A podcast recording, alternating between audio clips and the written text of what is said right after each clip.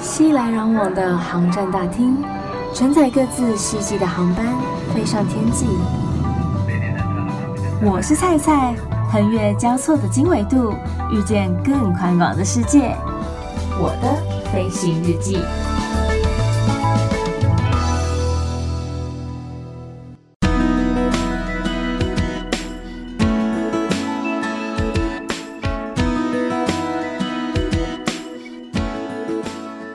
Welcome board，欢迎收听我的飞行日记，我是空姐菜菜。大家搭飞机的时候啊，以为飞机上面只有一般的旅客吗？其实不然哦，飞机上面有非常非常非常多不同的旅客，像是说孕妇啊，或是说单独旅行的小朋友啊。然后身心障碍的旅客啊，等等的都是有可能出现的。他们还是有权利可以出国啊。我们不能因为别人不一样，所以就说，哎，因为你大肚子，你不能出国。哎，因为你坐轮椅不能出国，没有道理嘛，是不是？可是他们搭飞机啊，都有某部分的限制。怎么说呢？像是为了国家。为了家庭增产报国的妈妈们，这些怀孕的妈妈们啊，有些是单胞胎、双胞胎，甚至是多胞胎。有些人就说了：“那这样子有什么差别啊？菜，反正都怀孕啊，有什么差？”不，因为一旦是双胞胎以上啊，他们的生产时间会比单胞胎再稍微早了一点点。虽然说他们在搭飞机的时候都必须要出示适航证明，医生开的适航证明确定说，哎，这位孕妇现在目前的身体状况是 OK，可以搭飞机的，以免她在飞机上突然不小心生了怎么办？没有医生怎么办？难不成要让她在飞机上面直接生产吗？也不可能嘛，这真的太危险了。虽然之前真的有新闻，好像说有妈妈是为了特别要去美国生小孩，所以谎报了呃生产的周期，又或者可能在某部分环节也出了什么问题，不知道，她就在飞机上面生小孩啦。那这样小孩算哪个国籍的？诶，我妈母在呢。但 anyway，所以像这些怀孕的妈妈们，她们除了在要准备好适航证明之外，他们也必须主动联系各单位、各航空公司的定位中心，告知他们我今天是个孕妇。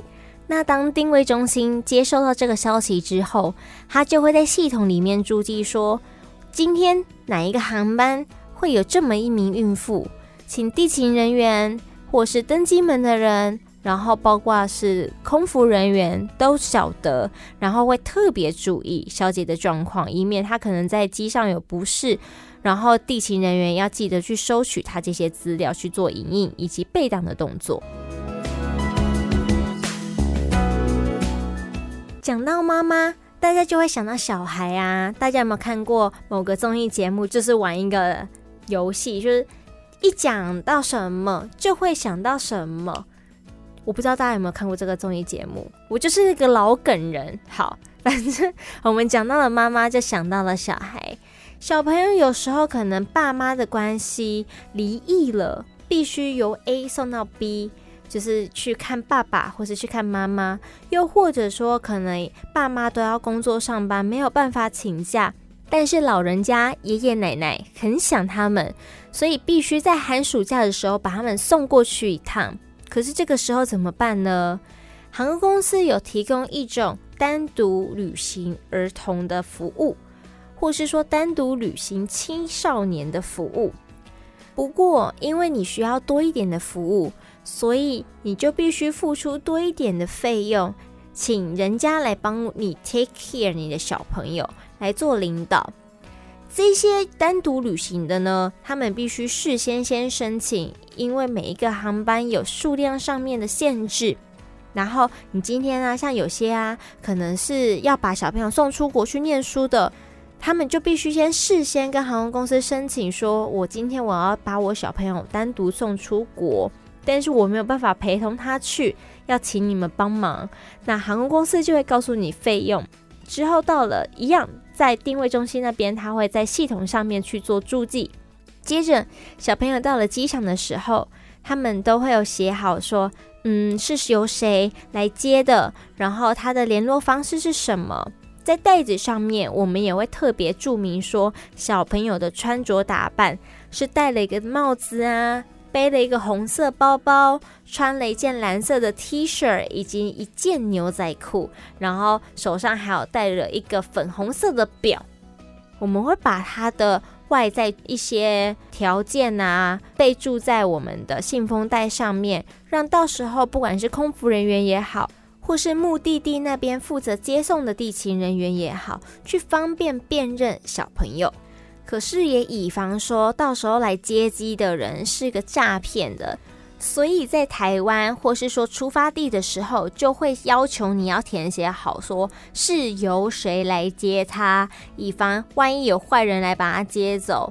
然后真正要来接的人来的时候，就算说啊，外孙奈没去啊那种感觉，到时候小朋友不见，家长也会很担心啊，是不是？可是，其实像我们、啊，碰到这些单独旅行的小朋友的时候，我们都会特别的关心他，不会让他感到有压力。当然，只是希望他不要害怕，因为有些小朋友容易紧张，然后年纪轻轻小小的就要被送出国，或是自己一个人搭机，就会很害怕。所以，我们都会特别关心他，说：“嗯。”你有需要上厕所吗？还是你要不要喝点果汁啊什么的？然后地勤人员带他上飞机之前呢、也都会多跟他聊聊天说，所以你是要去做什么的啊？那你自己一个人去，你会害怕吗？然后等等，就跟他聊聊天。可是像我自己就碰过一个小朋友，真的就好小大人，不会，我知道，我搭过好几次了，我就是我不害怕。然后我那时候要带他去登机口的时候，他还跟我说：“嗯，不是这边要左转吗？”我就说：“哎，每次的登机口都不一样，哎，所以你这次的登机门在右边，或许你上次搭飞机的时候在左边。你记忆力好好哦，就是要鼓励一下他。毕竟我们这种姐姐们不行这样随意摧残小朋友的心灵，可是就会多跟他们聊聊天，讲讲话。”有一次啊，在飞机上面的时候，同样有一个这样子的小朋友，结果旁边的一个男生后来就来跟我们说：“我想要帮你们写赞扬信。”我想说：“嗯，发生了什么事情吗？为什么要帮我们写赞扬信？”这样他说：“没有，因为我看到你们对他们这些单独旅行的小朋友们就是很有热情，然后也很热心帮忙。这样子就是因为我自己小朋友也在美国念书。”我看到你们这样子对他们，我可以很放心的把我的孩子们交给你们。你不觉得听到这一番话就觉得太感动了吗？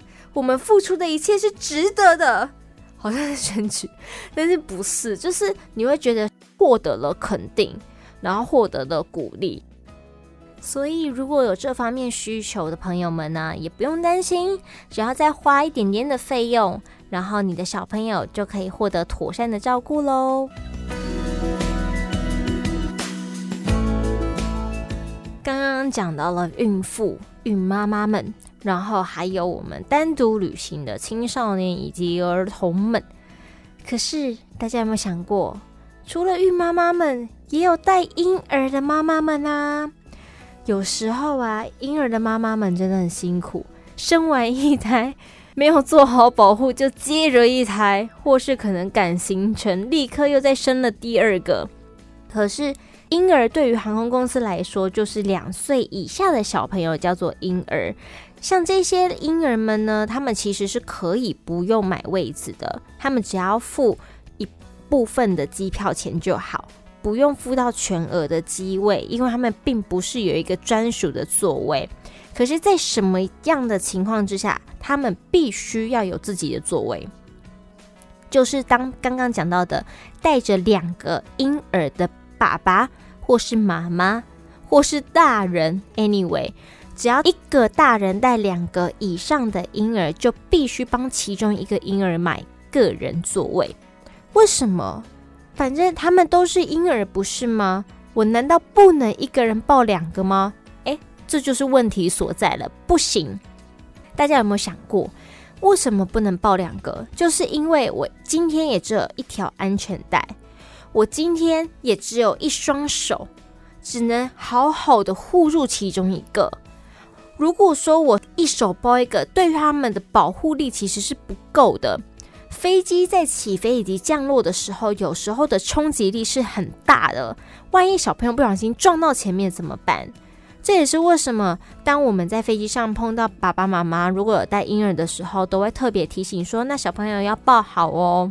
所以，如果说你一个大人抱两个婴儿，对他们的保护力其实不足够。在这样的情况之下，就必须要帮其中一个买一个单独的座位在旁边。可是啊，如果说今天飞一些长城航线啊，爸爸妈妈觉得说，哦，我一直抱着小朋友好累哦，我要吃饭不能吃饭，然后我要上厕所还没有人可以帮我照顾，被安送啊哈。有两种方式，第一个方式比较花钱，也是帮他买位置，帮他买一个座位就没有这样子的问题。第二种方式呢，就是当你在买机位订机票的时候，就打电话跟订位中心说，请你帮我安排一个前面是隔板，可以挂婴儿摇篮的一个位置。我希望我的小朋友可以使用这个婴儿挂篮。虽然说有些机位因为可能机票价格的关系没有办法事先预定，但是大部分的都可以做到这样子的一个服务。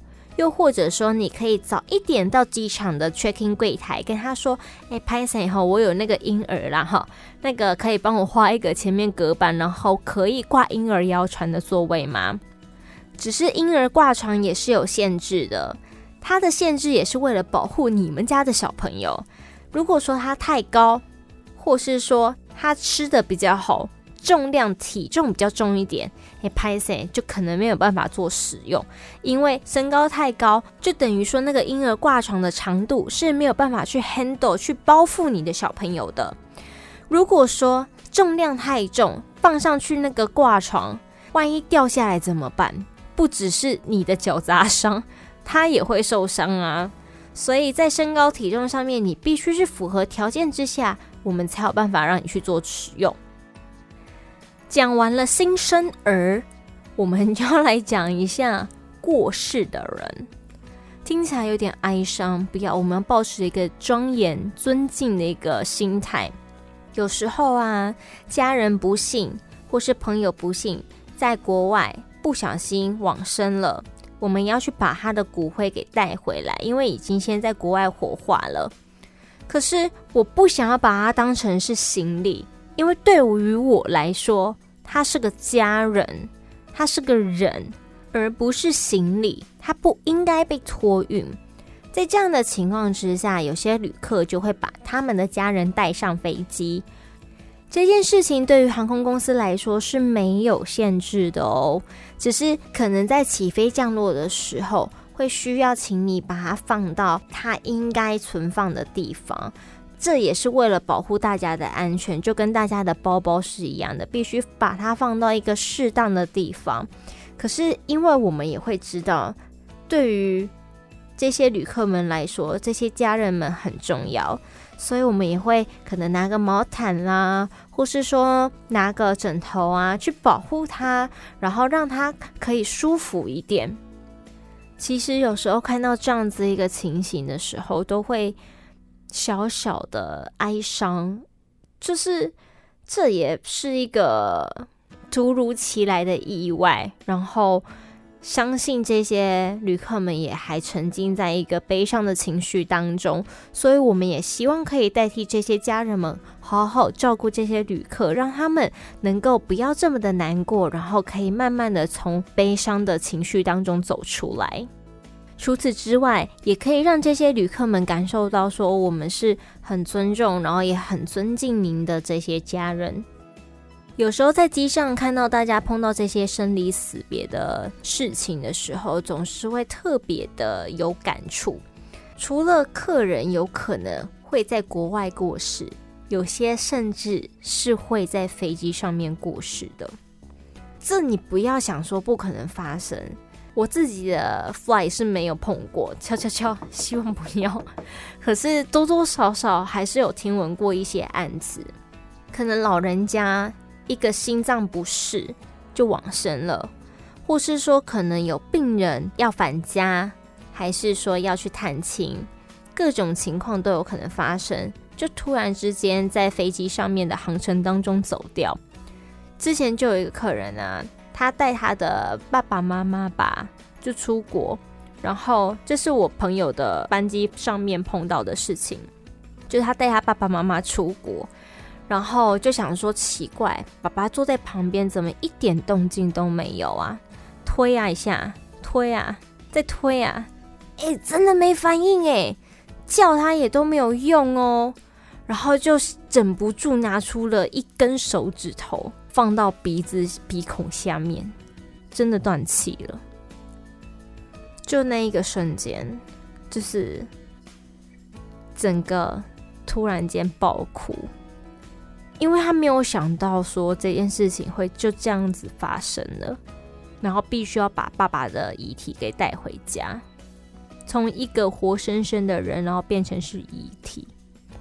飞机上面是有那一种尸袋，就是专门是装这一些突然之间在机上过世往生的人的袋子。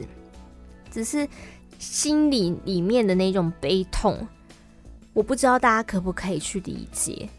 可是因为这真的是很突然的事情，所以后来听说我朋友他们就是不断的安慰他跟他的家人这样。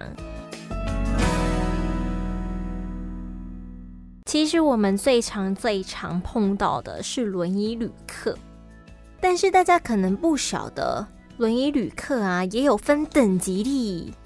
轮椅旅客啊有分可以自行上下楼梯的，以及无法上下楼梯，可是可以自行到自己座位的。最严重的就是没有行动能力，需要别人来协助他的。还记得长荣那一个白人胖子没？就是没有行动能力需要协助的旅客，像这样子的一个旅客呢，就必须一定要有一位同行者陪他一起搭机，不然如果他在飞机上面有任何的生理需求，空服员不见得有那个时间，或是说也不见得有那样子的一个能力可以去协助他，那他的同行者一定是最了解、最知道该如何帮助他的人啊。可是说到轮椅服务啊，台湾的航空公司真的是人善来着，心善来着。因为在国外的轮椅服务都是要另外再加费用的，可是像台湾都是免费为你做这样子的一个服务，轮椅的提供，只是很多人都会直接把它拿来滥用。尤其是像是印度人啊，他们就是不知道哎，我觉得他们好奇妙哦，明明就好手好脚，可以走，也不需要轮椅，只是因为买的东西很多，或是说因为自己本身懒，因为轮椅服务，他们可以走的是特殊通道，会稍微比较快一点点，不需要跟人人挤人，你就只是为了逞那一时的快。然后滥用这样的服务，却让那些真正需要这样子一个轮椅需求的人在那边空等。啊，那刚丢，一般班机有十几二十个轮椅耶，这太可怕了吧！然后有时候跟他们讲说，哎，因为今天人太多了，这样要等哦。然后他就跟你讲说，哎，没关系，我可以自己走。所以有时候我们也都会开玩笑说，我们的飞机是那种治疗专机。疗愈专机、医治专机，有任何病痛的人来，一下子就好了。我那天才碰到一个客人，他上飞机的时候跟我说他脚痛，然后跟我要了一袋冰块。我想说哦，OK，然后就是还关心了他一下，说所以是刚刚在登机门那边的时候扭到的吗？还是什么？他说没有，原本脚就有点不太舒服，可是后来就是脚有点痛这样子。我说哦，好，那你要等我一下下，我去拿一下冰块。结果下飞机之后，他好像有东西忘了拿，所以又折返回来那个飞机这边。可是因为那时候我们已经离开了。就跟他说：“那你可能要去登机门那边看地勤还在不在。”他用跑的、飞速的跑、欸，诶，完全看不出来他脚痛、欸，诶。我说：“天哪，我们的飞机也太神奇了吧！就是可以让有病痛的人都来搭我们的飞机，这样子医疗资源就不会消耗的这么快。可是有一次啊，让我印象很深刻的是，我载到一位客人，轮椅客人，然后他基本上他也没有办法自行的行走，所以他必须靠那种可以在机舱里面活动的小轮椅，把他送到他的位置上面。可是他是一个好乐观，然后好开朗的一个人，他的家人也是。那我们就问说，嗯，你们是要去泰国玩吗？可是穿着打扮看起来也不太像要去玩的。他说，哦，没有，他其实是要去领奖的。我说，哇塞，要去领奖，领什么奖啊？表演吗？还是什么？他说，不是，是因为这位轮椅客人他自己本身有这样子的需求，所以他会去研发出一些，或是说，呃。发想出一些身心障碍人士会需要用到的，好比像有些人就想出了斜坡嘛，或是说可能扶手啊、拉杆等等。他就是因为这类的发明，所以他去泰国领奖。哇哦，我觉得很值得被鼓励，因为有些可能有这样子的状况的人，就会有点自怨自艾，想说：“哎，我的人生就这样啊，没什么盼望可言。”可是像这样子，你不觉得就很鼓舞人心吗？即使你今天身体残缺了一点又如何？你还是可以过得相当的多彩多姿。像这样的故事，我就觉得很值得发人深省。除了刚刚提到的轮椅客人，还有视障啊、听障啊、担架旅客啊，都算是我们的特殊旅客。之所以为什么称呼它特殊，是因为在逃生的时候可能会特别需要协助他们，或是说像我们在搭飞机的时候啊，不是都会放那个安全示范的影片吗？像视障的朋友们，他们就看不到啊。在这样的情况之下，总不能说哦，那你就不用逃生了吧？不可能嘛。所以我们会去拿点字板给他，让他用摸的。让他知道说逃生的时候一些配备，像是氧气面罩、救生衣等等的在哪里，我们在旁边也会协助他，让他用摸的，这样是最清楚的一个方式。然后听障的朋友们呢，当然我们也会去关心他啊。虽然说绝大多数他们没有视障的问题，而且他们也会读唇语，不过我们在。嗯，做一些安全示范的资讯的时候，也会特别再去 take care，说都有懂以上的内容嘛？这样最严重、最严重的就是担架旅客了，因为他就是一个生理机能全部或是部分丧失，不具行动能力，然后也没有办法自行照料以及进食的旅客。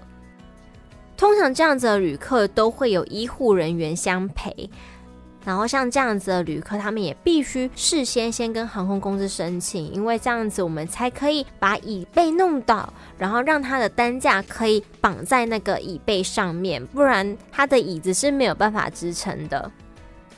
听完这么多啊，大家应该没有想到说，原来病患或是身心障碍旅客也有这么这么大的差别啊！有，不讲你还不知道嘞，真的有。就好比刚刚前面讲到的轮椅旅客，还有分一般的手动手推的那种轮椅，跟自动轮椅，这也是不一样的。只是我觉得讲完之后，头发都要打结了，所以这一趴我们先跳过。如果你真的有兴趣想知道的，欢迎来私讯我，找我的粉丝专业。刚刚讲到的啊，都是人的特殊旅客。其实飞机上面还有一些不是人的特殊旅客，像是什么呢？像是动物。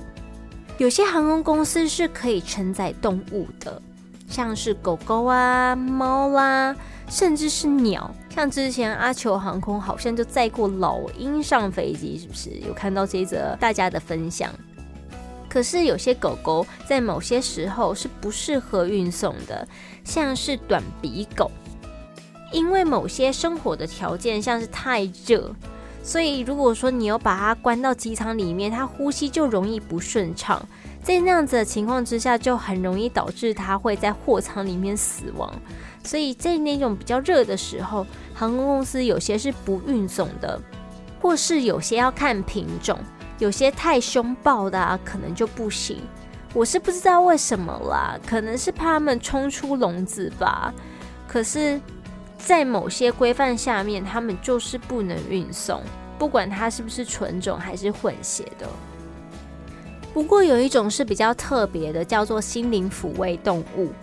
有些人可能心情上面比较容易紧张跟恐慌，他必须靠这些小动物来安抚他的情绪，让他在搭机的时候不会有什么奇怪的突发状况发生。